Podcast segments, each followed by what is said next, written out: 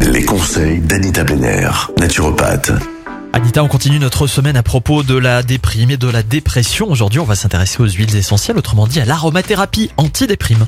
Alors ces huiles vont autant agir sur la dépression que sur l'anxiété, la tristesse ou la démotivation, mais également sur la déprime existentielle, hein, c'est-à-dire celle qui apparaît sans qu'aucun événement extérieur ne viendra provoquer. Alors on a le réflexe premier qui est la verveine citronnée. Vous posez une goutte sous la langue ou sur un comprimé neutre et vous le laissez fondre vraiment sous la langue hein, et vous pouvez le faire trois fois par jour pendant trois semaines. Ça, c'est vraiment l'huile essentielle de secours.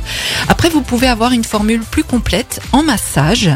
Vous prenez une goutte d'huile essentielle d'arbre à thé, hein, le titri, une goutte de verveine citronnée, celle que je viens de mentionner, une goutte de romarin à verbenone, une goutte de néroli, une goutte de bois de haut et une goutte de marjolaine des jardins.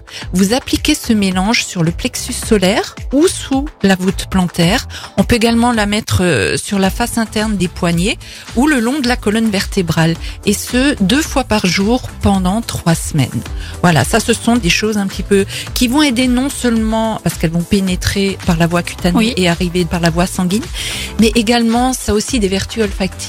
Hein, Mhm. C'est quand on respire ces huiles essentielles, vraiment ça va apporter un mieux-être euh, quasi instantané. C'est comme les étudiants qui ont des huiles essentielles qui déposent sur le poignet aussi avant les examens pour euh, comme des anti-stress au Voilà, final. c'est exactement ça. Ça pénètre dans le corps et en même temps c'est olfactif. Ouais, Il y a des étudiants aussi qui déposent de l'encre sur le coin du poignet, comme des anti-sèches. final. Oui. C'est presque la même Ouais. chose, mais Ça c'est pas tout à fait pareil. C'est aussi pas c'est anti, pareil. c'est aussi anti-stress, je suis pas sûre. Non, ça c'est pas. Merci Anita. Demain, on va tenter de mettre le mental sur pause. Oui. Retrouvez l'ensemble des conseils de DKL sur notre site internet et l'ensemble des plateformes de podcast.